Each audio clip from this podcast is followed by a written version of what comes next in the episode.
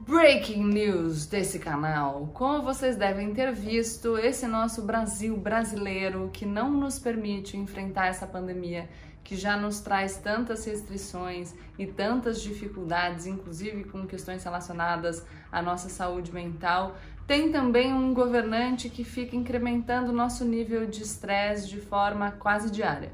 Já falei para vocês que a forma do Bolsonaro governar é na criação de conflito, ele usa isso como estratégia.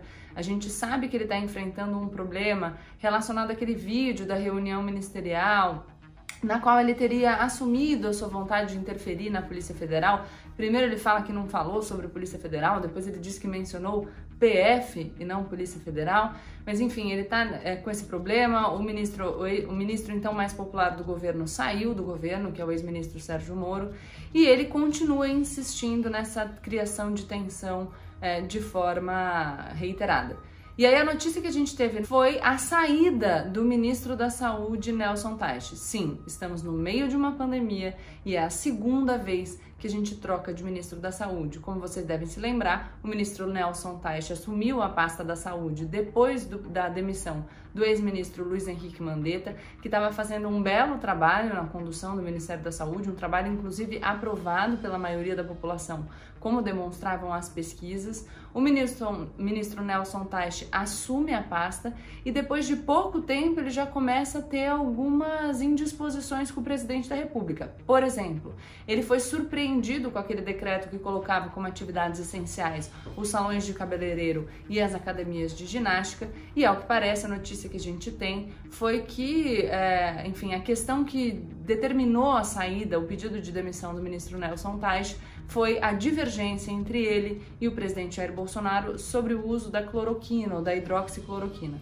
O presidente Jair Bolsonaro, desde o começo dessa crise do coronavírus, tem apresentado esse medicamento como sendo a solução de todos os problemas, ainda que não existam pesquisas científicas suficientes para que a gente possa é, prescrever o uso desse medicamento de forma mais ampla e, portanto, dependendo muito da avaliação do médico em cada um dos casos. O presidente Bolsonaro faz isso porque dessa maneira ele consegue dizer que já existe um remédio eficiente, embora não existam provas científicas nesse sentido, porque com isso ele fragiliza o discurso dos governadores com quem ele tem insistido nessa contraposição de ideias é, para que as pessoas permaneçam em isolamento social.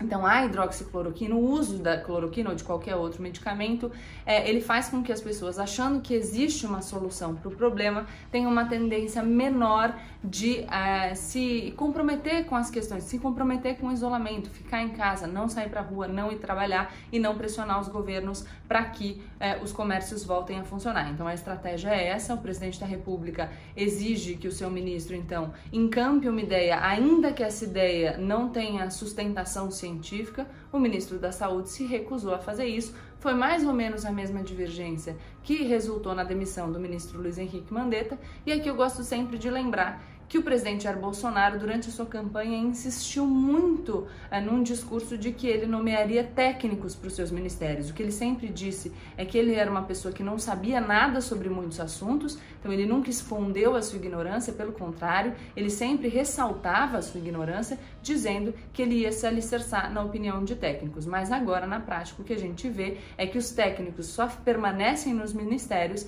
se eles abaixarem a cabeça para aquilo que a ignorância quer, ou seja, para aquilo que o presidente Jair Bolsonaro, que não tem nenhum conhecimento técnico sobre medicamentos, é, disser que deve ser a política de governo. E aí isso gerou uma ruptura, gerou uma crise insustentável. O segundo ministro da Saúde, no meio de uma pandemia, pede para sair.